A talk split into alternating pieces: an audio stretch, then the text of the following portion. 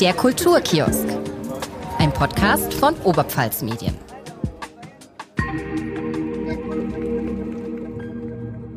Hallo und herzlich willkommen im Kulturkiosk. Mein Name ist Kira Lorenz.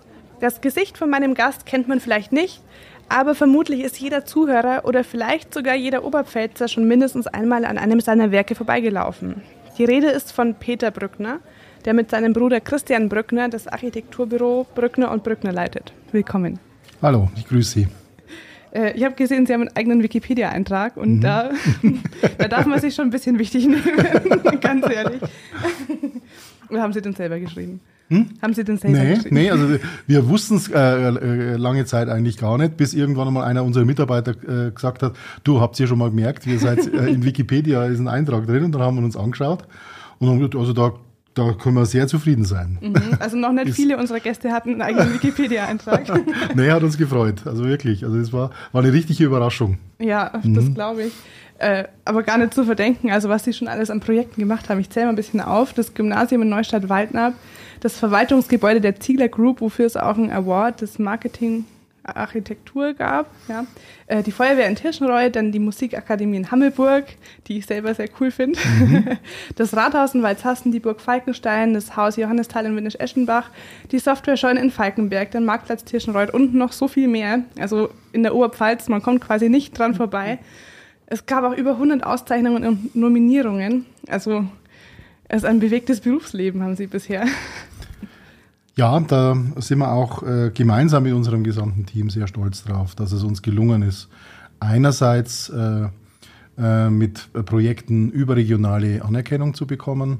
Und wir haben bemerkt, dass äh, erstmal äh, es wichtig ist, weg gewesen zu sein, um dann zurückkommen zu können. Und das war so ein Punkt auch, wo wir bemerkt haben, dann in der Oberpfalz selber, in der wir sehr, sehr verwurzelt sind, äh, dass es hier äh, wunderbare äh, Bauaufgaben gibt mhm. und äh, wir immer wieder auch, muss ich sagen, tolle Partner äh, und Bauherren gefunden haben. Sie sind aus der Oberpfalz? Ja. Wo sind wir Sie sind, her? Wir sind gebürtig in Tirschenreuth, sowohl mhm. mein Bruder als auch ich. Und äh, ich bin im Büro in Tirschenreuth und mein Bruder ist es im Büro in Würzburg. Ich entführe Sie jetzt äh, von Metropolen und Großstädten in die nördliche Oberpfalz. Ich glaube circa. Hier spricht Peters Bruder Christian auf der zweiten Aachener Tagung der Identität der Architektur 2018. Direkt an der deutsch-tschechischen Grenze. Die Existenz des Eisernen Vorhangs hat sicherlich meine Kindheit geprägt. Tirschenreuth ist wirklich nur ein Steinwurf weit entfernt. In diesem Bewusstsein ist es uns schon bewusst, dass waldnah zu wohnen für uns eine bedeutende Facette unserer Kindheit ist. Jetzt sind wir ein Kulturpodcast mhm. und jetzt stellt sich natürlich die Frage, ist Architektur Kultur? Was meinen Sie? Also für mich 100 Prozent. Das muss man einfach mal so sagen. Es gibt ja auch den wunderbaren Begriff der Baukultur, also wo mhm. diese beiden Dinge schon zusammenkommen. Und das ist auch was, was uns unglaublich wichtig ist für diese Baukultur, die natürlich auch was mit Qualität zu tun hat, die was mit den Orten zu tun hat und mit dem, wo man letztendlich äh, sich auch befindet, merkt man das, äh, dass das ganz, ganz deutlich ist. Und Architektur, wie wir immer gesagt haben, äh, ist natürlich eine kulturelle Sache. Auf der anderen Seite natürlich auch die öffentlichste aller Künste. Das mhm. heißt, sie ist immer präsent, sie ist in allen Bereichen hier immer wieder vorhanden und man geht dran vorbei, so wie Sie es gesagt haben. Das sind die Dinge und es verschwindet nicht oder es ist nicht in dem Museum, man hängt es ins Depot, mhm. sondern es ist immer präsent und das ist eine große Herausforderung und auch für uns immer wieder eine große Aufgabe. Hat denn die Architektur auch Einfluss auf Kultur und andersrum hat Kultur Einfluss auf Architektur? Das würde ich mir sehr wünschen und ich gehe davon aus, dass es auch in vielen Bereichen so ist. Mhm. Ähm, wir sind, und da bin ich auch sehr, äh, sehr glücklich und froh, ähm, mit vielen Bauaufgaben in äh, mit Bauaufgaben äh, beschäftigt gewesen, die sich auch mit kulturellen Aufgaben äh, beschafft äh, haben. Unter anderem das äh, Bayerische Kulturzentrum in Schönsee hinten, mhm. direkt mhm. an der Grenze, das sich mit kulturellen Themen diesseits und jenseits der Grenze beschäftigt. Eines unserer wichtigsten Projekte war der Kulturspeicher in Würzburg äh, der natürlich ein äh, großes Museum und Tanzspeicher und all diese Dinge mit aufnimmt. Und da war es unsere architektonische Aufgabe natürlich, mhm. sich, äh, sogenannte Möglichkeitsräume für die Kultur zu schaffen. Und das reizt uns natürlich. Mhm. Bis hin zu der Thematik, was mir gerade so durch den Kopf geht. Direkt gegenüber vom Kulturspeicher gab es ein riesengroßes Heizkraftwerk. Und da war dann ein Wettbewerb und das sollte erweitert werden. Und wir haben uns damit beschäftigt und haben gesagt, also es wäre eigentlich schade, wenn wir hier nur in Anführungszeichen eine schöne Fassade machen. Mhm. Es wäre viel, viel besser, äh, wenn äh, dieses Heizkraftwerk an diesem Ort in dem alten Hafen äh, noch wesentlich mehr ins Stadtgefüge eingefügt werden würde. Und so ist unsere Idee entstanden, dass wir an dieses Kraftwerk ein riesiges Dach angebaut haben, das dann eine Bühne aufgenommen hat, mhm. das die Zuschauer aufnimmt und seitdem gibt es den großen Hafensommer in diesem äh, Bereich und das äh, Kraftwerk ist so auch zu einem kulturellen Punkt geworden. Mhm. Und so hat Architektur auf der anderen Seite natürlich nicht nur Kultur ermöglicht, sondern auch dynamisiert. Mhm, klar. Ähm, jetzt mal ganz zum Anfang. Wie sind Sie zur Architektur gekommen? Das ist eine gute Frage. ähm, unser Vater äh, war Bauingenieur. Und ähm, er hat äh, uns auch immer mit auf Baustellen genommen und mir hat das natürlich gespürt und den Geruch der Baustelle immer äh, auch mit inhalieren dürfen. Und es hat uns schon ein Stück weit fasziniert, sowohl mich als auch meinen Bruder. Und ähm, aber wenn man dann so sich weiter äh, mit den schulischen Themen beschäftigt, hatte ich schon eine große Affinität zur Kunst äh, ähm, und auch zu verschiedenen äh, Dingen, die sich mit um die Kunst herum bewegt haben. Und äh, so äh, war das dann was, wo natürlich dann Architektur ein Stück weit hinzukommt. Und äh, dann durch einen Freund, der dann auch mit Architekturstudium schon vor mir begonnen hatte, kamen so weitere Kontakte. Und äh, dann hat sich das äh, so dargestellt, dass ich erst eine Bauzeichnerlehre gemacht habe, so mal ein bisschen noch reingeschnuppert habe. Und nach dieser Lehre war es klar, ich will Architektur studieren. Okay. Und Sie haben ja also das Büro von Ihrem Vater übernommen. Mhm. War das ein Architekturbüro schon? Nein, das war ein Ingenieurbüro. Okay, und, und wir beide, also mein Bruder und ich, wir durften, äh, wie man so schön sagt, die Architektur hinzubringen. Mhm. Und Vater hat sich weiterhin um die tragwerksplanerischen Dinge gekümmert, wobei er auch äh, auch schon äh, während seiner Zeit als Tragwerksplaner sich auch schon mit Kirchensanierungen beschäftigt hat und mit vielen anderen Dingen, die auch schon in die äh, baukünstlerische äh, Thematik gegangen sind und da haben wir das auch ein bisschen gespürt. Wir durften aber dann Architektur hinzubringen und haben das dann versucht weiter zu kultivieren. Sehr schön. Ähm, haben Sie dann sofort zusammengearbeitet?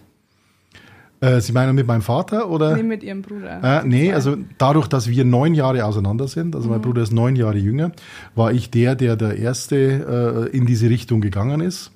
Und es ging dann nach dem Studium, das war bei mir 89, ähm, da war Grenzöffnung und alle, und wie ich gesagt habe, ich gehe zurück nach Tirschenreuth. Haben die gesagt, wie? Was wirst du in Tirschenreuth? Äh, das geht doch gar nicht. äh, habe ich gesagt, doch, also ich möchte für mich auch die, die, das beantworten können, ist es möglich, von Tirschneuder als Architektur zu machen? Mhm. Und dann habe ich mir Gedanken dazu gemacht und mich mit meinem Vater an einen Tisch gesetzt und habe gesagt, gut, wir machen so eine Art Fünfjahresplan und schauen mal, was in den fünf Jahren möglich ist. Ich habe mir meine Ziele gesteckt und dann haben wir uns gemeinsam abgecheckt. Ja, und äh, das ist gut weitergelaufen und während dieser Zeit ähm, hat dann Bruder erst äh, Bildhauerei äh, studiert, ist dann äh, zur Akademie nach äh, Stuttgart gegangen, mhm. weil man macht ja nicht das, was der Vater und der Bruder ja, macht. Da wird es ja, da wird's ja richtig schwierig. Ja. Wenn das alle machen. Aber er konnte sich dann trotzdem auch der Faszination der Architektur nicht erwehren und kam dann ab 96 äh, bei uns im Büro mit dazu. Und dann begann unsere gemeinsame Arbeit. Und mhm. zwar, wir haben äh, gemeinsam einen großen Wettbewerb ähm, bearbeiten äh, dürfen. Äh, und zwar den äh, schon erwähnten Kulturspeicher in Würzburg. Ein riesiges, großes Museum, ähm, bei, an dem wir damals teilgenommen haben und den wir gewonnen haben und den wir bauen durften. Und das war natürlich für uns beide damals ein, als äh, ein Büro aus der nördlichen Oberpfalz, äh, sich mit so einer Aufgabe zu beschäftigen, natürlich fantastisch. Und so begann unsere gemeinsame Zusammenarbeit und das Experiment das es damals war, ist jetzt keins mehr. Also es klappt. Ja, es klappt sehr gut. Ja. Wir sind ja auch räumlich getrennt. Richtig. Äh, also Sie wohnen in Tirschenreuth und Ihr Bruder wohnt in Würzburg. Mhm. Warum ist Ihr Bruder nicht in Tirschenreuth geblieben? Ja, also es war so, wie ich gerade erzählt habe, es war dieser Kulturspeicher, der uns nach Würzburg geführt hat mit dieser großen Bauaufgabe, den wir dann gebaut haben, wo mein Bruder auch dann ähm, bis hin zu den letzten Leistungsphasen dann auch mit dabei war. Und ähm, dann ähm, hat er auch seinen familiären Mittelpunkt dort äh, gefunden. Und somit ist äh, aus diesem Baubüro, das damals in Würzburg war, ein weiterer Standort äh, in Würzburg entstanden.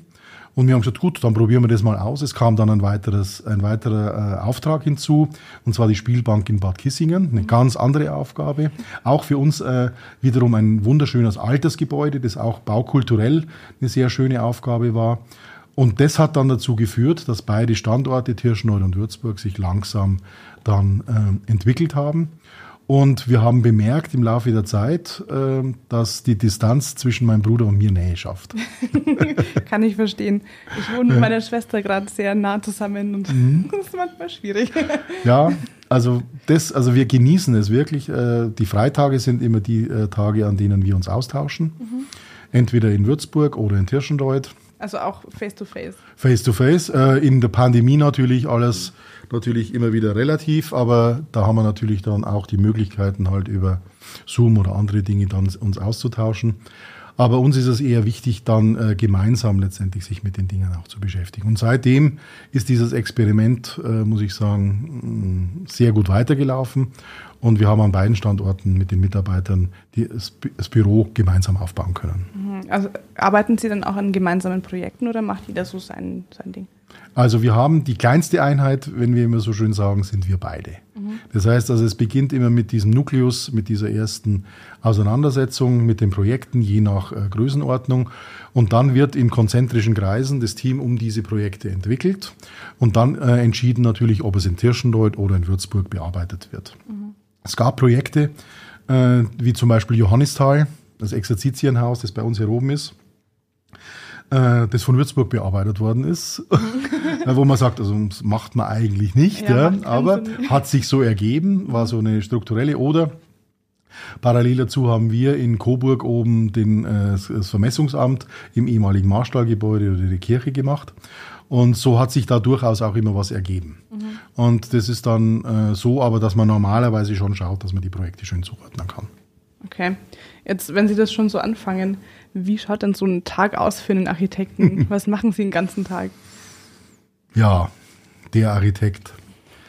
Ähm, es ist sicher unterschiedlich. Man muss einfach mal sagen, also ähm, uns war es schon auch immer oder ist es auch immer noch sehr wichtig, den Kontakt ähm, nicht nur zu den Mitarbeitern, sondern zu den Projekten nicht zu verlieren. Mhm. Aber gewissen Größenordnung eines Büros ist es dann irgendwann, könnte es so sein, dass sich, äh, man sich nur noch mit administrativen Themen beschäftigt und über so die Projekte irgendwie drüber fliegt. Das ähm, war sowohl mein Bruder als auch mir sehr wichtig, dass man so diesen Kontakt wirklich nicht verliert, um letztendlich auch zu spüren, was wirklich äh, Architektur bedeutet. Mhm. Das heißt also das Hineinhorchen in die Projekte, das auch dabei zu sein, auch das gefragt werden zu können, mhm. nicht müssen. Also das ist auch wieder, die Projektleiter haben hier eine große Verantwortung. Das ist eigentlich auch so ein entscheidender Punkt. Bei mir in Tirschenreuth ist es so, dass natürlich durch die Lage äh, und auch durch die vielen Projekte oder unterschiedlichen Projekte ich sehr viel unterwegs bin. Mhm. Und auch in dieser Zeit, die ich nicht als verlorene Zeit betrachte. Das heißt also, die Zeit im Auto ist für mich eine Zeit der Vor- und Nachbereitung. Und man kann natürlich auch wunderbar Podcasts hören. Das natürlich. nee, also das nutze ich auch sehr, sehr gerne. Und äh, diese Vor- und Nachbereitung ist ein ganz wichtiger Punkt. Und da bin ich meistens dann auch entweder allein oder auch mit Projektleitern unterwegs zu Projekten, wo man dann sagt, gut, wo fokussieren sich die einzelnen Dinge drauf, schauen wir sie uns an und so weiter. Mhm. Dann äh, ist es natürlich äh, ganz unterschiedlich, ob man einen Tag im Büro verbringt oder ob es Tage sind, wo man dann den Projekten zugeordnet sind. Das war, was bei uns eigentlich wichtig ist, dass man versucht, diese Dinge gut zu strukturieren. Und ähm, am liebsten besuche ich natürlich die Projekte, äh, sei es auf den Baustellen, mhm. ähm, wenn sie beginnen.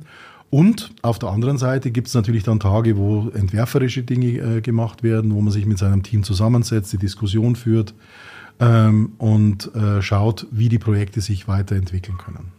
Präsentationen, Wettbewerbe, unterschiedlichste Aufgaben, mit denen man sich beschäftigt. Und dann natürlich auch äh, viele administrative Dinge, die notwendig sind, um die Dinge äh, am Laufen zu halten.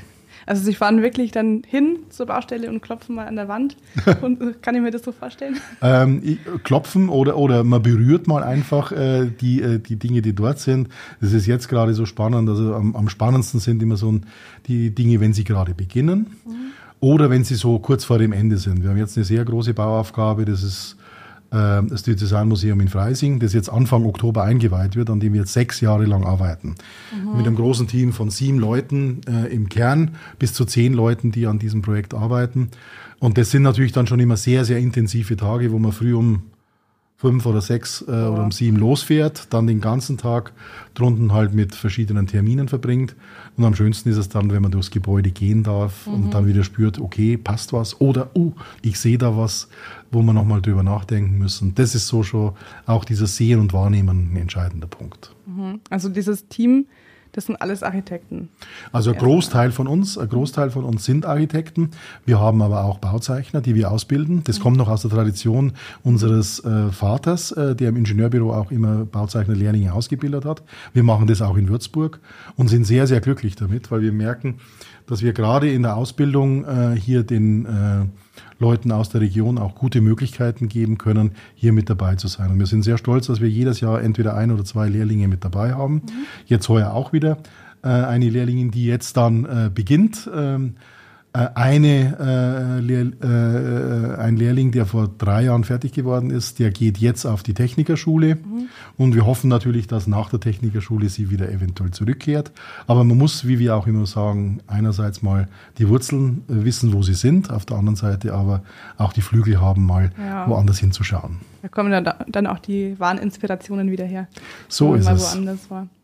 Ähm, ja, aber äh, die ganzen Architekten sitzen dann quasi in einem Raum und jeder schmeißt so Ideen hin und man redet dann drüber. Oder wie arbeitet man zusammen als Architekt? Ja, also die Zusammenarbeit ist schon große Teamarbeit. Also äh, Architektur allein ist äh, für uns nicht denkbar. Das ist ganz unterschiedlich, würde ich sagen, aber bei uns ist es ganz, ganz große Teamarbeit. Mhm.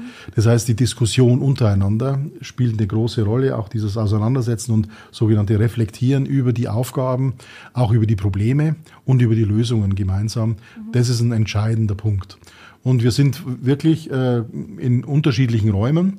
Wir sind in Tirschenreuth ja in einer alten Brauerei drin. Da gibt's also einen ganz großen Saal, wo also ich glaube, im mittleren Geschoss, da sind 15 Leute, die auf einer Ebene sitzen, aber auch so in ihren Gruppen beieinander.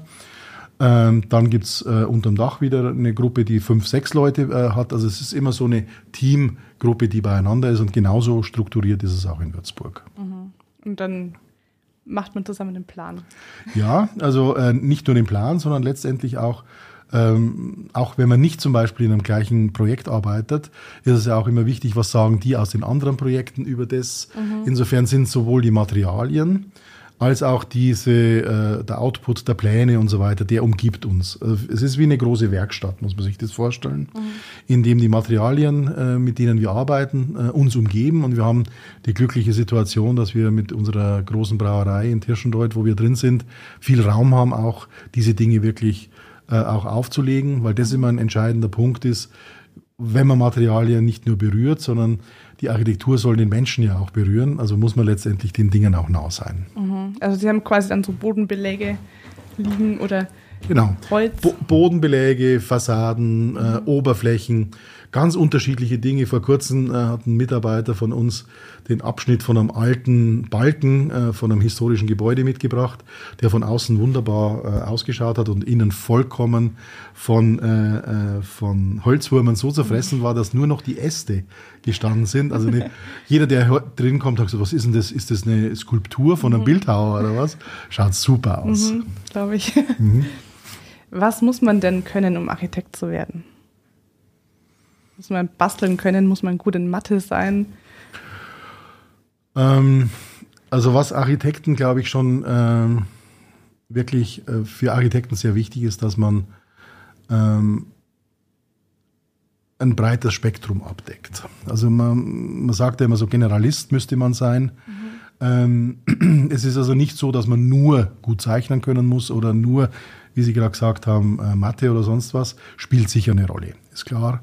Ähm, aber für uns in erster Linie ist es erstmal dass man wahrnehmen muss, die Dinge, die einen umgeben. Mhm. Man muss zuhören können. Äh, ähm, was Aufgabenstellungen sind. Man muss mit Menschen umgehen können. Also das ist eine unserer aller, aller wichtigsten Themen. Mhm. Ob es die Handwerker sind, ob es der Bauherr ist, ob es äh, staatliche Institutionen sind und so weiter. Und ich sage Ihnen, die letzten 30 Jahre, es ist nicht einfacher geworden.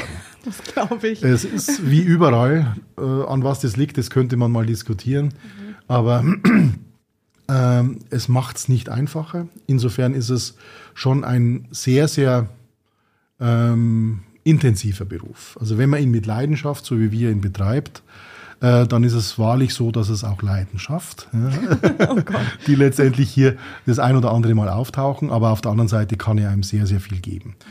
Aber ähm, die Auseinandersetzung und die Intensität, die so, ein, äh, so, ein, so, eine Aufgabe mit sich bringt, wenn man wirklich ähm, auch Architektur mit Anspruch äh, verwirklichen will, bedeutet schon hundertprozentigen Einsatz. Mhm. Also so mal nebenbei irgendwie und so ein bisschen, äh, da wird es schwierig, ähm, weil äh, letztendlich nur, indem die Qualität an erster Stelle steht, indem man versucht, sich den Dingen auch zu nähern, spürt man dann letztendlich auch, dass am Ende das Produkt auch dieser Qualität nahe kommt. Was ist denn Qualität für Sie? Also Qualität gerade wenn man es auf Architektur bezieht, bedeutet für uns definitiv, dass es Räume sind, innen wie außen, die idealerweise die Menschen berühren, die sie, für die sie gedacht sind und die dran vorbeigehen, die natürlich auch äh, für die Aufgaben, die sie geschaffen sind, perfekt erfüllen. Das muss man wirklich sagen weil das sind die Hausaufgaben, die gemacht werden müssen. Das Zusätzliche, was hinzukommt, sind dann die haptischen Oberflächen, sind die Materialien. Sie sollen sich natürlich auch, also das bedeutet für uns auch Qualität, äh, in einen Kontext einfügen. Sie sollen auch idealerweise äh, Gebäude sein, die über einen langen Zeitraum altern können, mhm. die diese Qualitäten auch in sich tragen äh, und weitertragen und eigentlich im, im Idealfall sogar noch verbessern. Das sind für uns schon auch ganz entscheidende Punkte. Okay. Und da geht es dann um die Wahl der Rohstoffe, um die Gestaltung, schätze ich mal, dass das zeitlos ist vielleicht? Was ist zeitlos, ja, aber es darf nicht modisch sein. Also wie gesagt, Architektur ist für uns keine modische Erscheinung, definitiv nicht, sondern wir wollen, dass diese Gebäude 30, 50 oder 100 Jahre äh, letztendlich in ihrer Qualität. Und das merkt man auch, wenn Sie äh, Gebäude aus dem 19. Jahrhundert anschauen oder die Dinge, die wirklich äh, äh, gut überlebt haben und die die Dinge da sind, die sind auch jetzt immer noch gut nutzbar. In der jetzigen Zeit spielt natürlich auch im Frage der Qualität natürlich auch die Nachhaltigkeit eine unglaubliche Rolle die uns schon immer sehr, sehr wichtig ist. Insofern sind für uns zum Beispiel auch die Umnutzung von Gebäuden, auch denkmalgeschützte Gebäude letztendlich wieder mit neuen Nutzungen zu fügen, sind für uns die nachhaltigsten Ansätze überhaupt, weil sie sind schon da. Ja. Sie müssen nicht nochmal gebaut werden. Und die, äh, die Vergangenheit lehrt uns äh, durchaus, wir haben es früher gemacht. Die Materialien sind nicht über tausende von Kilometern näher transportiert worden, sondern wir haben geschaut, was gibt es in diesem Umfeld. Mhm. Wir nehmen diese Dinge und versuchen daraus die, äh, gute Sachen zu machen. Und wenn man sich da wieder ein bisschen dran erinnert, dann sind wir schon sehr, sehr weit. Und dann, glaube ich, hat man auch eine Aufgabe zu sagen, äh, dass man in der Verantwortung natürlich auch für die Öffentlichkeit ist. Das heißt, alle Menschen, die äh, letztendlich in Städte, äh, in, in größeren Bereichen sich auch bewegen, schauen ja auf diese Gebäude. Das heißt also, auch hier hat man eine besondere Verantwortung. Und es hat ja auch wirklich jeder eine Meinung dazu, ne? Also, wenn ich mich jetzt daran erinnere, ich habe in Regensburg studiert und da ist ja das Haus der bayerischen Geschichte mhm. gebaut worden, was sich die Leute da aufgeregt haben, weil das ja überall so historisch ist und dann dieser, dieser Klotz drin. Mhm. Aber ich persönlich fand das eigentlich richtig cool, dass dieser Kontrast da drin ist. Achten Sie da auch darauf, dass Sie einen Kontrast bilden oder ist Ihnen das wichtig, dass es sich exakt einfügt?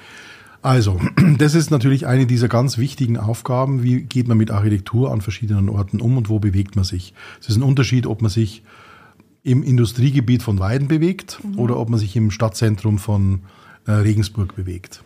Für uns ist eins wichtig. Jedes äh, Gebäude, das äh, letztendlich wird immer für einen Ort geschaffen für eine besondere Aufgabe und für gewisse Menschen. Und äh, dieser Ort verlangt natürlich auch entsprechende Antworten. Und da muss man sich den Ort genau anschauen, man muss ihn versuchen zu lesen und daraus entsprechende Antworten zu entwickeln. Da ist ein ganz entscheidender Punkt für uns, dass wir natürlich zeitgemäße Antworten finden. Wir wollen die Dinge nicht nachbauen und so tun, wie sie schon immer nicht waren. Zum Beispiel das Thema Stadtschloss Berlin, mhm. wo man einfach eine Rekonstruktion einer Fassade letztendlich um ein ganz anderes Gehäuse herumwickelt, ist für uns keine Lösung. Definitiv nicht, ist die falsche Lösung, weil es tut so, äh, wie es unserer Meinung auch schon immer nicht war und hat mit dem einen und dem anderen wenig zu tun. Das hat eher was mit hm, ich glaube, mit Sehnsucht von manchen Leuten zu tun, wenn Dinge äh, lustig gegangen sind. Aber ich bin der Meinung, wir sind als Architekten, sollten auch als Architekten in der Lage sein, in der jetzigen Zeit mindestens genauso qualitätvolle Lösungen zu schaffen. Mhm. Und das ist die Herausforderung, auch wenn man im historischen Kontext ist, dass man da natürlich schon aufpasst. Was steht da gegenüber und was, wie sind die da damals damit umgegangen? Und da kommt das Handwerk ins Spiel. Mhm. Ähm, das merkt man dass in früheren Bereichen natürlich Handwerk und Baukunst äh, äh, natürlich auch ein wichtiger äh, Punkt war, um Qualität für Gebäude zu schaffen. Und äh, das Handwerk ähm, ist mittlerweile in einer großen Herausforderung. Es werden immer weniger, die letztendlich mhm. wirklich in der Lage sind, diese Dinge zu machen. Das spüren wir auch. Da sind wir noch sehr froh, dass wir in der nördlichen Oberpfalz hier oben bei uns wirklich super gute Handwerker noch haben. Die versuchen wir auch zu hegen und zu pflegen, damit eben wirklich auch diese Qualitäten entstehen können. Wie schaut es denn aus mit Rohstoffmangel? Weil wir jetzt da gerade ja. über Fachkräftemangel reden. Rohstoff mhm. ist ja auch richtig knapp zurzeit. Ja, also das mit den Rohstoffen äh, spielt natürlich ähm, pandemiebedingt hat es begonnen, Ukraine-mäßig äh, das Ganze jetzt dynamisiert. Ist sicher was, äh, das äh, den vergangenen 10, 15, 20 Jahren der Globalisierung äh, teilweise auch geschuldet ist, dass man gesagt hat, manche Dinge lassen wir nur noch dort oder dort oder dort fertigen. Mhm. Und was man jetzt merkt, ist, dass also es nicht der grundsätzliche Rohstoffmangel ist. Sicher gibt es in gewissen Punkten hier Engpässe, aber dass es eher die Teilelemente sind, die von irgendwo herkommen und dazu fügen, dass die Dinge sich verknappt haben. Mhm. Dann, dass die Lagerhaltung ausschließlich auf den Autobahnen stattgefunden hat und nicht mehr in irgendwelchen anderen Bereichen. Und das merken wir natürlich jetzt zurzeit ganz brutal. Da wird sich sicher was bewegen müssen und auch können.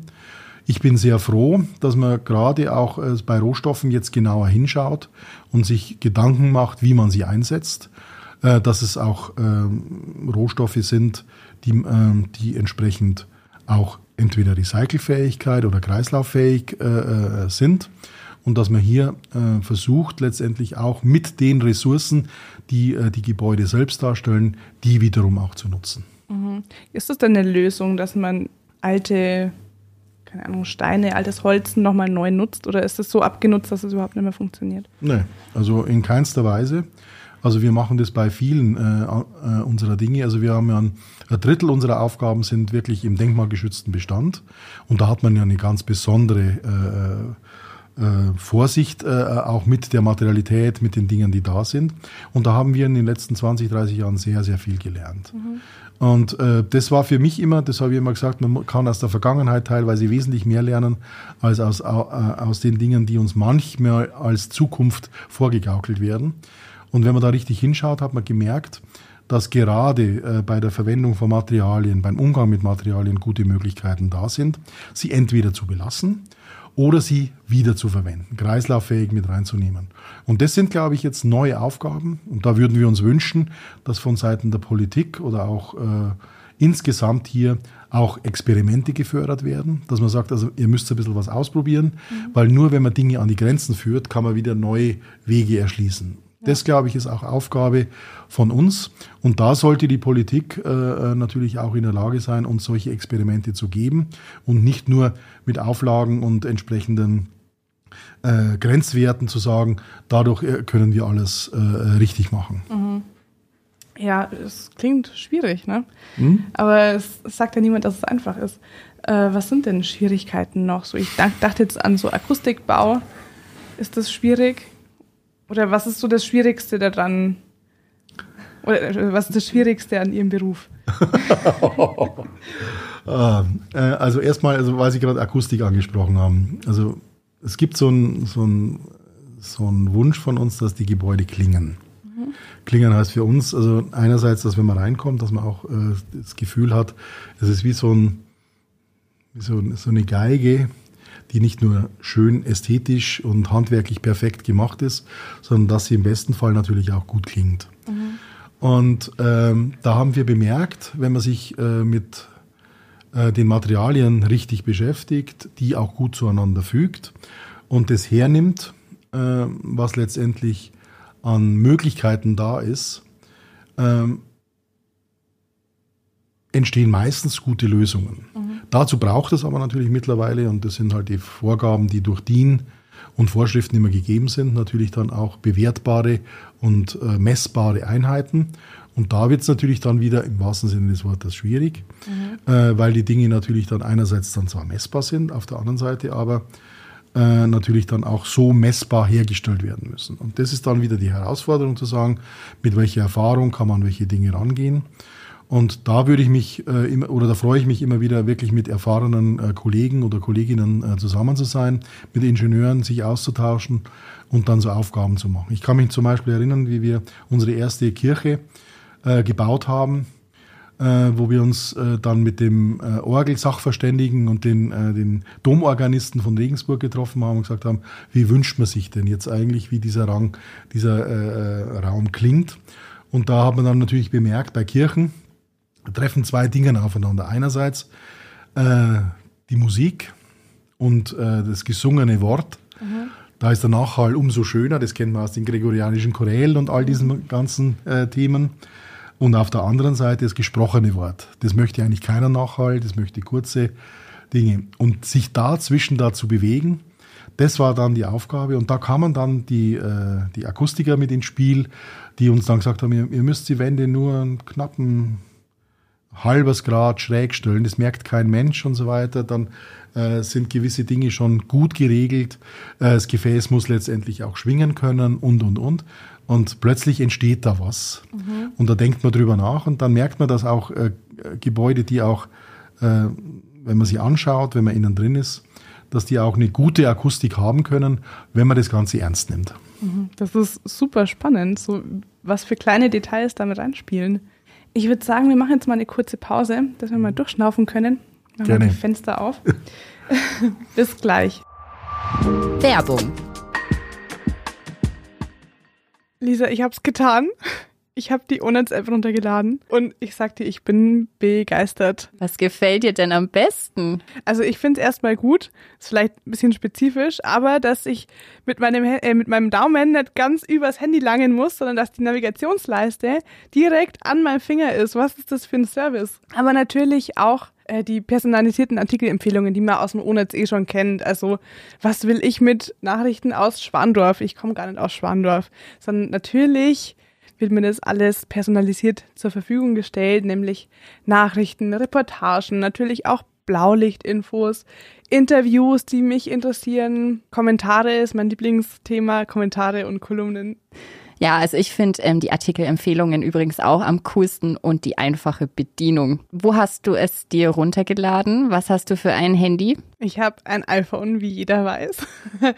ähm, ja, im App Store natürlich, aber die Unnetz-App gibt es ja natürlich auch im Google Play Store. Kostenlos. Jeder, der es noch nicht hat, sofort runterladen. Die ist echt gut. Alle Infos gibt's natürlich auch auf onetz.de slash app.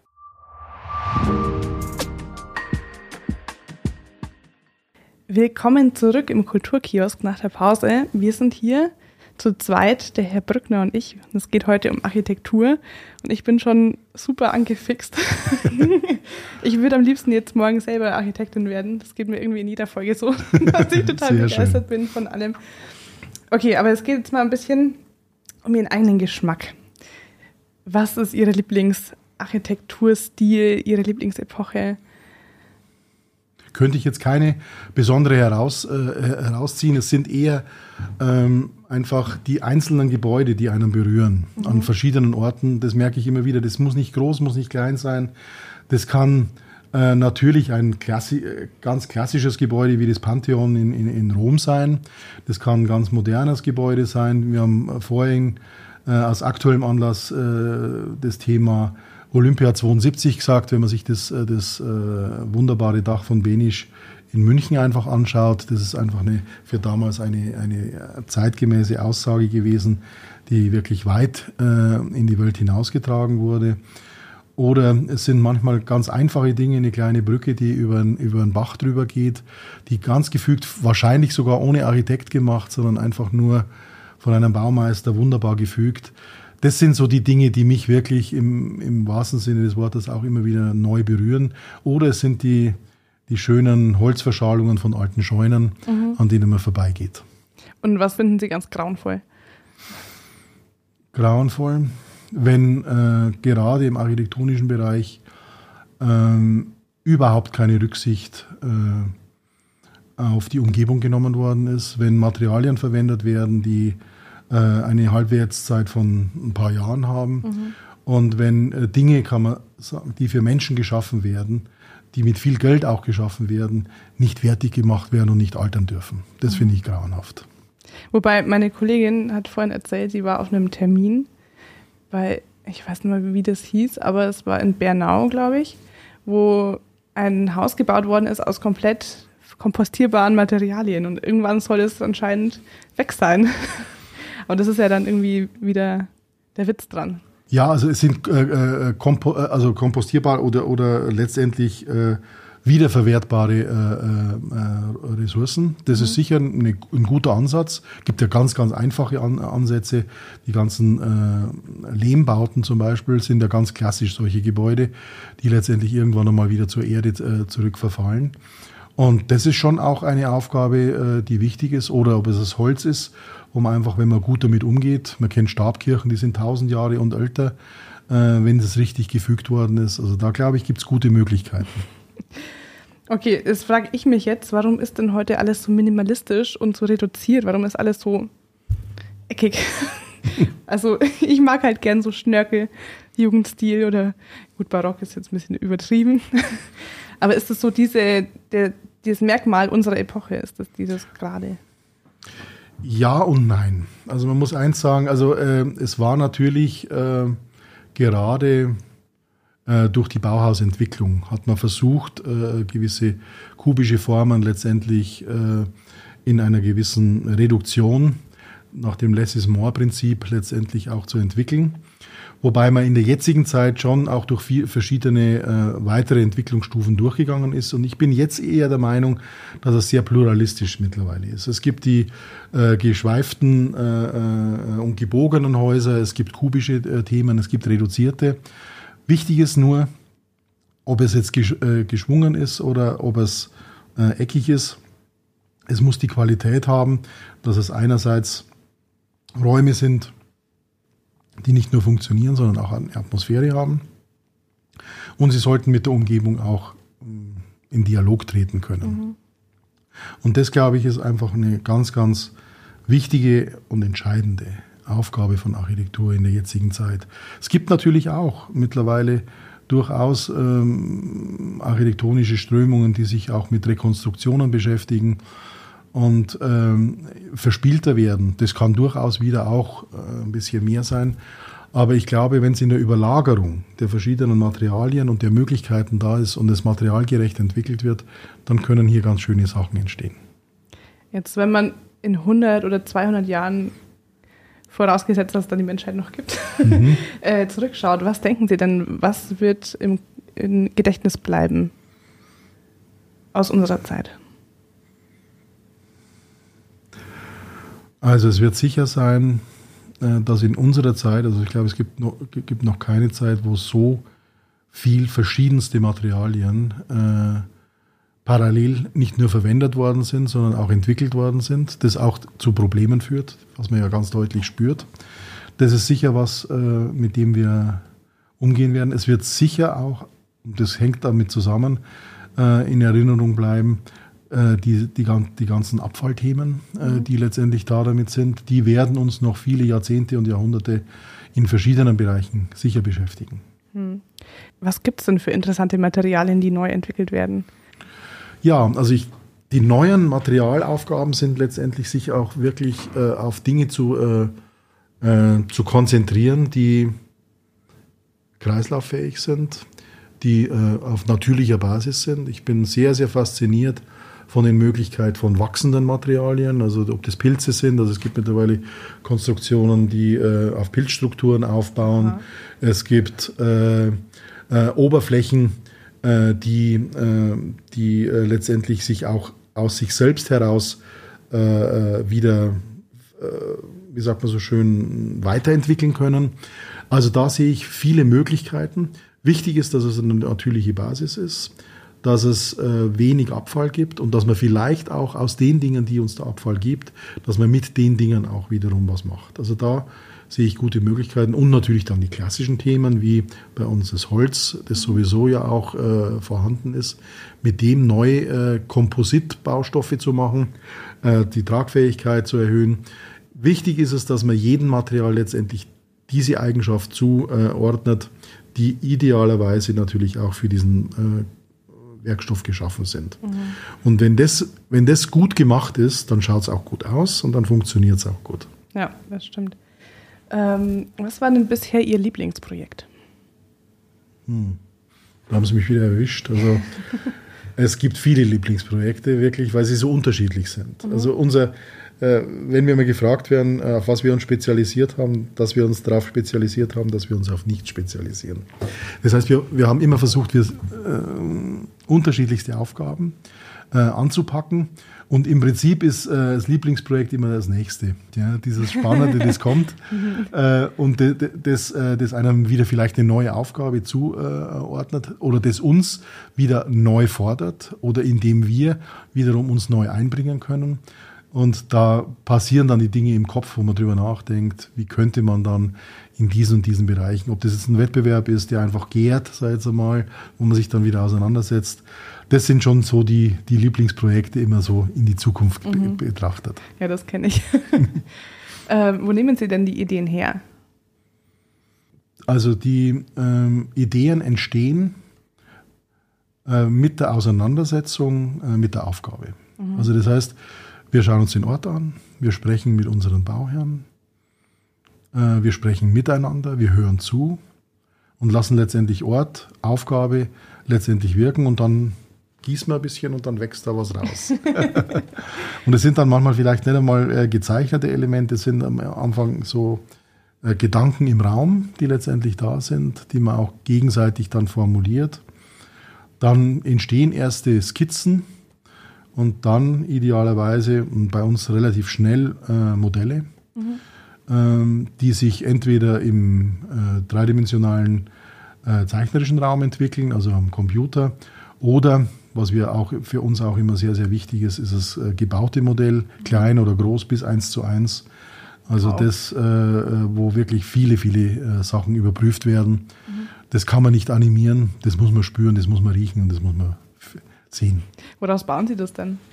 Aus, aus, de, aus, den äh, ganz unterschiedlichen Materialien, wie sie geeignet sind. Also wir haben Modelle, wir bauen Modelle aus Ziegel, aus Beton, aus äh, Stein, aus Holz, ähm, aus äh, entsprechenden äh, Kunststoffen, wo man Dinge relativ schnell leicht raussägen kann. Pappe ist für uns auch immer wieder ein wichtiger Punkt. Mittlerweile ist auch durch äh, Druck, äh, 3D-Druck natürlich gute Möglichkeiten gegeben oder Fräsen oder Lasern, also in mhm. Stahl. Also da sind wir komplett offen. Das macht auch Spaß und mhm. da haben wir auch eine sehr, sehr gute Modellbauwerkstatt bei uns. Und äh, das gibt dann immer wieder die Möglichkeiten, die Lösungen zu überprüfen, beziehungsweise die Ideen zu überprüfen. Äh, ob man am richtigen Weg ist oder merkt, hoppla, ich glaube, das, das hält nicht durch. Aber wenn sie jetzt dann quasi eine Kirche haben und die nochmal eins zu eins nachbauen, das ist ja schon teuer, oder? Wenn sie ja. quasi zweimal das Gleiche machen. Also wir bauen die Kirche ja nicht eins zu eins, sondern wir bauen Details davon eins okay. zu eins. Das ist zum Beispiel bei uns jetzt in der Brauerei, da gibt es so eine alte Laderampe, wo früher die ganzen äh, Fässer immer abgeladen und aufgeladen worden sind. Und auf dieser Laderampe befinden sich so diese Materialien, die bei den Bauaufgaben, die an den unterschiedlichen Orten sind, ähm, die dort sind. Und da ist zum Beispiel jetzt ein Stück Fassade, äh, von dem Gebäude in, in Freising unten, äh, von, äh, äh, das wir dort haben. Dann ist ein Stück äh, Ziegelfassade, das wir gemauert haben, das dort steht einfach. Oder eine Stahltreppe, auch wiederum ein Detail eins zu eins, wo man einfach dann spürt, ja, okay, das funktioniert oder es ist zu dick, zu, zu stark oder äh, noch zu kantig mhm. oder zu rund. Das muss man sich anschauen. Äh, ja, es ist, ich glaube, das Ganze, was die machen, ist teuer. Kann man sich das überhaupt leisten, so als Normalbürger? Nee. Also es ist nicht teuer. Also ähm, der Punkt ist, unsere Architektur, und das, da stehen wir auch wirklich dazu, ist preiswert. Das heißt, sie ist ihren Preis wert. Und es muss nicht teuer sein. Also das ist immer diese, äh, das, man glaubt dann, dass wenn man sich mit verschiedenen Materialien auseinandersetzt und das alles und es wertig wirkt, dass es auch teuer sein muss. Das ist nicht der Fall. Mhm. Ähm, die Aufgabe ist, wenn man einen einfachen Baukörper mit der richtigen Materialität belegt, ist es wesentlich wirtschaftlicher und besser, als wenn man komplexe Dinge irgendwo äh, versucht zusammenzufügen und dann merkt man, hoppla, da haben wir eine Kältebrücke und da muss ich noch was machen. Und ähm, da gibt es noch einen schönen Spruch mal von einem, ähm, von einem Pater, für den wir mal gebaut haben und der hat äh, von seiner Seite immer gesagt, dass es äh, ihm, äh, was auch immer, er, ihm ist gesagt worden, ja, die Kirche hat sehr wertig gebaut und hat die Qualitäten gehabt. Da habe ich gesagt, nein, also er hat von seiner Seite her die Materialien verwendet, die letztendlich hier für diesen Ort einfach auch notwendig sind und er hat viel zu wenig Geld, um billig bauen zu können. also billig, das ist eben genau der Punkt und das ist das, was ich vorhin auch angedeutet habe. Die Gefahr von den Halbwertszeiten von Gebäuden, die auf Abschreibung abgelegt, ausgelegt sind, 15 Jahre sagt man für einen Aldi-Markt oder sonst irgendwas, dann ist das Ding abgeschrieben und dann kommt es wieder weg. Mhm. Das ist in meinen Augen wirklich, das ist Geldverschwendung in einer Dimension. Da könnte man lieber sagen, man baut einen gleich richtig und wenn der Aldi dann nach 15 Jahren rausgehen will, dann kann wer anders reingehen, so wie Gebäude schon immer genutzt sind. Und da muss man aufpassen. Das ist, glaube ich, auch die soziale Aufgabe von uns und von uns allen, darauf zu achten und dann zu sagen, okay, und lieber dann zu reduzieren, also machen wir die Dinge kleiner, sei es man die Dinge, aber man gönnt sich was, dass man sagt, das muss jetzt in 20 Jahren nicht weggeschmissen werden, sondern ist ja da. Und wenn ich es wieder, äh, wenn ich es äh, weg, weg tue, dann kann ich es auch wieder verwenden. Mhm. Das ist ja auch das Gegenteil von nachhaltig eigentlich, nach 15 äh, Jahren wieder abzureißen. Ja, und, aber wenn man sich so umschaut, was für Gebäude aus den 60er, 70er, 80er, 90er Jahren mittlerweile alle wieder äh, äh, kaputt sind, weil sie eben die falschen Materialien und so weiter, ob mhm. das die Kunststofffenster sind und so weiter und so fort. Ja. Und das sind schon, glaube ich, das sind die großen Aufgaben. Und wenn man da mehr aufpasst drauf, dann entsteht auch die Qualität. Und das ist das, was wir uns auch wünschen von unseren Gebäuden äh, dass die, die jetzt die letzten 20, 30 Jahre entstanden sind, dass wir die noch die nächsten 30, 50, 60 oder 100 Jahre auch weiter gut benutzen können. Ja, weil alte Gebäude haben einen Charme. So ist es. äh, Habe ich das richtig verstanden? Sie bauen auch Kirchen komplett neu? Gibt es ähm, das überhaupt? Ja, äh, gibt es noch. Also es war unser erstes Thema war, äh, das war ein Wettbewerb in, äh, in Wenzenbach bei Regensburg unten. Und zwar war es da auch so, da war eine äh, Kirche, eine, eine bestehende Kirche ist äh, da gewesen. Und da sollte ein Wettbewerb ist ausgelobt worden und da hat es geheißen, ja, äh, das Kirchenschiff kann man wegnehmen. Was stehen bleiben soll, ist, die, äh, ist der Chor hinten und der Turm, aber der Rest kann neu gebaut werden. Weil, ähm, wie es halt in Regensburg so ist, also die wachsen natürlich von der Größenordnung her und sie hatten wirklich mehr Bedarf und die Kirche war zu klein. Mhm. Und unser Wettbewerbsbeitrag war, haben wir gesagt, nein, also wir reißen die alte Kirche nicht weg, sondern wir erweitern sie nur um dieses Stück und haben sowohl die alte Kirche als auch die neue Kirche an die alte herangebaut und nicht abgerissen, sondern die, äh, die alte integriert, so wie Kirchen schon immer gewachsen sind. Mhm. Und somit ist eine neue Kirche entstanden in Verbindung mit einer alten. Und das war so unsere erste Auseinandersetzung. Und dann haben wir im sakralen Bereich mittlerweile sehr, sehr viele, auch kleinere Kapellen, größere Kapellen, Sanierungen, äh, und Umnutzungen machen dürfen, weil sakrale Räume natürlich schon auch für einen Architekten immer eine besondere Herausforderung mhm. sind. Ja, akustisch zum Beispiel. Ne? Genau, richtig. ähm, jetzt, weil wir über Wettbewerbe gesprochen haben, welche Rolle spielen denn Wettbewerbe in, der, in dem Bereich? Also für uns eine große Rolle. Also man kann so sagen, von uns, ähm, unser Büro ähm, hat ungefähr ein Drittel der Bauaufgaben, die wir derzeit machen, äh, aus Wettbewerben generiert. Ein Drittel äh, sind äh, Bauaufgaben, die äh, als Direktauftrag oder als Folgeauftrag von anderen äh, Themen gekommen sind. Und ein Drittel der Aufgaben sind äh, sogenannte VGV-Verfahren, das heißt also öffentliche Ausschreibungen, wo man sich in einen, in, äh, einen, einen Wettbewerb mit Kolleginnen und Kollegen gibt und dann der Bauherr sich entscheidet für den einen oder für den anderen. Und so ist eigentlich diese, diese Streuung bei uns da. Und die Wettbewerbe selber reizen uns natürlich auch immer wieder im Messen, letztendlich natürlich mit den Kollegen und Kollegen, national, international, auch zu sehen, wie findet man zu einer Aufgabe verschiedenste Antworten. Ja, und da ist es manchmal nicht so, dass man sagt, es sind, äh, es gibt nur eine gute Lösung oder zwei, sondern es gibt manchmal sehr viele gute Lösungen. Aber man muss dann schauen, was ist die richtige für den Bauherrn. Mhm. Und das ist immer wieder diese besondere Herausforderung bei Wettbewerben, weil man weiß ja nicht, äh, weil die ja anonym abgegeben werden und letztendlich dann auch so bewertet werden. Man weiß ja nicht, wie letztendlich dann die Dinge ausgehen. Aber wir sind sehr zufrieden und freuen uns auch immer wieder an Wettbewerben teilzunehmen. Ja, Sie sind auch erfolgreich. Aber merkt man das dann auch so, also wenn man die, die Ergebnisse sieht, oh, das war bestimmt der Kollege und das war bestimmt der? Äh, wenn es ja, äh, wenn es dann veröffentlicht worden sind, die, stehen die Namen ja mit dabei. Ja, okay. Ansonsten, ansonsten äh, im anonymen Bereich, ich bin ja auch manchmal auf der anderen Seite als Juror, mhm. wo ich also in der Jury mit dabei bin und dann die Arbeiten aussuchen. Da äh, muss man sich und darf man sich auch keinerlei äh, äh, Mutmaßung hingeben. Es ist sicher immer wieder anders und ich, da schaut man nur, dass man wirklich sagt, man versucht wirklich die beste Lösung für den Bauherrn zu finden. Mhm. Okay. Äh, ja, Stichwort Juror, Sie sind ja auch, ähm, Sie geben Vorträge, Sie hatten Professuren. Mhm. Ja. Wie wichtig ist es Ihnen denn zu lernen und Ihr Wissen weiterzugeben? Es hat uns immer wieder sehr viel Freude gemacht. Und es war, äh, wie die ersten Angebote in diesem Bereich gekommen sind, dass wir eine Gastprofessur übernehmen, ähm, haben wir uns zusammengesetzt, mein Bruder und ich, und haben festgestellt, eigentlich können wir das bloß zu zweit machen, weil wir immer zu zweit arbeiten mhm. und haben dann äh, der Hochschule gesagt, also wenn, wenn wir äh, kommen sollen, dann kommen wir zu zweit. Mhm. Das war für uns auch so ein Experiment. Ja? Also haben wir gesagt, wie funktioniert das jetzt, wie machen wir denn das? Das war super, das hat richtig Spaß gemacht.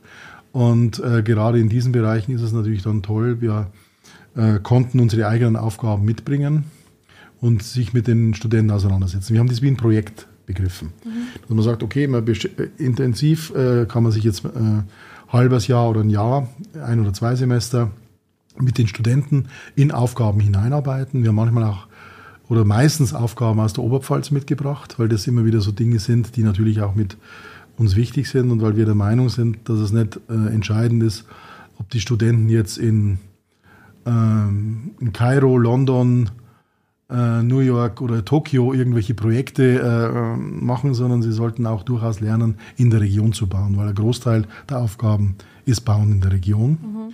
Deswegen haben wir die auch immer wieder mitgebracht und das hat uns Freude gemacht und auch den Studenten. Und äh, insofern ist es für uns schon auch wichtig, diese Auseinandersetzung auch zu haben. Aber eine ständige äh, Professur äh, bedeutet oder würde bedeuten, dass man, äh, kann man sagen, entweder das eine oder das andere gut machen kann. Ja. Und so haben wir uns dann immer entschieden, dass es definitiv immer zeitlich begrenzte äh, äh, Professuren sind. Da sind wir sehr glücklich, dass es an unterschiedlichen Orten immer wieder gelingt und gelungen ist. Und das hat uns viel Freude gemacht und das gibt uns auf der anderen Seite aber die Möglichkeit, dann auch wieder äh, uns zu 100 Prozent dem Büro zu widmen. Was ja auch Spaß macht. Genau.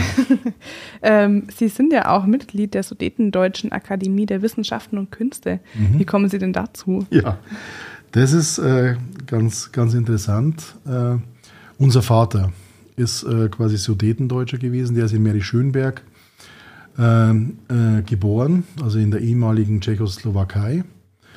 Ähm, und ist dann vertrieben worden und kam nach Falkenberg und ist in Falkenberg aufgewachsen und somit äh, natürlich auch dadurch, äh, durch seine Geburt, natürlich als Sudetendeutscher äh, äh natürlich äh, dort auch immer involviert und ähm, war auch immer dieser, natürlich äh, den verbunden, auch unsere Großmutter und unsere Tante. Und wir haben dann natürlich auch diese Orte unseres Vaters besucht, sind dann dorthin gefahren und haben da schon gemerkt, also was es bedeutet. Und das ist jetzt wieder hochaktuell, wenn man seine Heimat verliert, äh, wenn man aus diesen Gründen woanders hingeht, was es bedeutet und da wie wichtig dann auch solche Verbindungen sind. Mhm.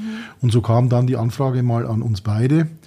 Äh, wir haben ja an der Grenze zu, äh, zu Tschechien bei uns oben den Ort der Begegnung gebaut, so ein ganz, ganz kleines äh, Gebäude, das sich nur poetisch mit dem Ort äh, und der Grenze auseinandersetzt. Und es war für uns so ein Punkt, wo wir immer gesagt haben, also diese Sehnsucht einerseits, äh, was hinter der Grenze ist, äh, zu wissen und auf der anderen Seite. Und ähm, haben auch dann immer wieder diese Verbindung oder diese, äh, diese Verbindung zu Tschechien dann immer wieder auch äh, gesehen und gehabt. Und dann kam ihm die Frage, ob wir uns vorstellen könnten, eben ähm, bei der Akademie hier entsprechend Mitglied zu werden. Und weil die nächste Generation, weil unser Vater seine Generation stirbt ja letztendlich auch als mhm. Zeitzeugen auch aus und letztendlich auch als weitere Generation, die ja hier aufgewachsen ist, die jetzt keine Sudetendeutschen im klassischen Sinne sind, sondern nur durch die äh, Geburt des Vaters letztendlich die, diese Verbindung haben, hier aber diese Idee und diese Thematik hier weiterzuführen. Und ich fand auch äh, wirklich die Ansätze ganz gut und somit sind wir beide da dazu gekommen. Und wie führen Sie das weiter? Ja, es wird jetzt ganz spannend. Also wir, haben, äh, wir sind äh, quasi in dieser Klasse äh, für Kunst und für, für, Kunst und Kultur letztendlich mit dabei und das macht wirklich auch Freude. Und ganz aktuell jetzt halten wir den Vortrag jetzt zu 50 Jahre zum Erinnerungsort in München unten. Mhm. Da sind wir aufgefordert worden, dass wir dazu einen Vortrag halten, den wir ja auch gestalten durften. Cool. Mhm. Klingt sehr spannend. Ich habe jetzt zum Überlegen noch mal ein kleines Spiel dabei. Und zwar, ich male Ihnen mal ein Bild. Mhm. Äh, es ist ein bisschen außerhalb der kleinen Stadt, so hier in der Region vielleicht. Steht eine Villa um 1930 gebaut. Mhm. Erstmal, wie wird die denn ausschauen? Wie stellen Sie sich die vor? Also 1930 würde ich sagen, kubischer Baukörper und äh, wenn sie bei uns steht, hätte es wahrscheinlich ein äh, vierseitiges Zelt oder Walmdach. Okay. Die ersten Besitzer sind in den 40er Jahren ausgezogen. Danach gab es immer wieder welche, die ihre Tapeten draufgehauen haben und dann fanden sie die Türen blöd und haben sie ausgetauscht. Die letzten Besitzer sind in den 70er Jahren ausgezogen, seitdem steht das Haus leer. Jetzt haben ein junges Paar aus München, Geld spielt natürlich keine Rolle, mhm. haben das gekauft. Sie wünscht sich, dass der alte Charme erhalten bleibt. Er hätte gern was Modernes. Wie machen Sie das? also das ist eine, äh, durchaus eine Aufgabe, die äh, durchaus realistisch sein kann. Ähm, erstmal äh, würden wir gemeinsam äh, durch dieses Haus gehen. Äh, sowohl äh, mit der Dame des Hauses als auch mit dem Herrn. Und ich möchte einfach mal von beiden hören, warum auf der einen Seite das Alte, mhm. er, er, er das Alte liebt und, und sie eventuell das Alte nicht oder umgekehrt. Mhm äh, um zu, zu verstehen, woher das Ganze kommt. Das ist, glaube ich, ein ganz, ganz entscheidender Punkt. Und dann würde ich versuchen, äh, den Blick auf die Qualitäten vielleicht der 30er Jahre zu richten, die ja in ihrer Zeit, muss man äh, ganz ehrlich sagen, ja ganz klassisch. Mein Bruder hat übrigens so ein Haus, also, mhm. äh, das also in den 20er Jahren in, in Würzburg äh, entstanden ist. Ähm, äh, wohnt da drin. Ähm, und die sind baumeisterlich sehr gut. Die haben keine Altlasten, die sind einfach gut. Und auf das würde ich mich erstmal äh, bes äh, besehen. Dann haben sie meistens gute Grundrisse. Mhm. Und auf der anderen Seite, und jetzt kommen wir zum Wunsch der, der Dame des Hauses, äh, eignen sie sich sehr, sehr gut auch für entsprechende Erweiterungen. Mhm.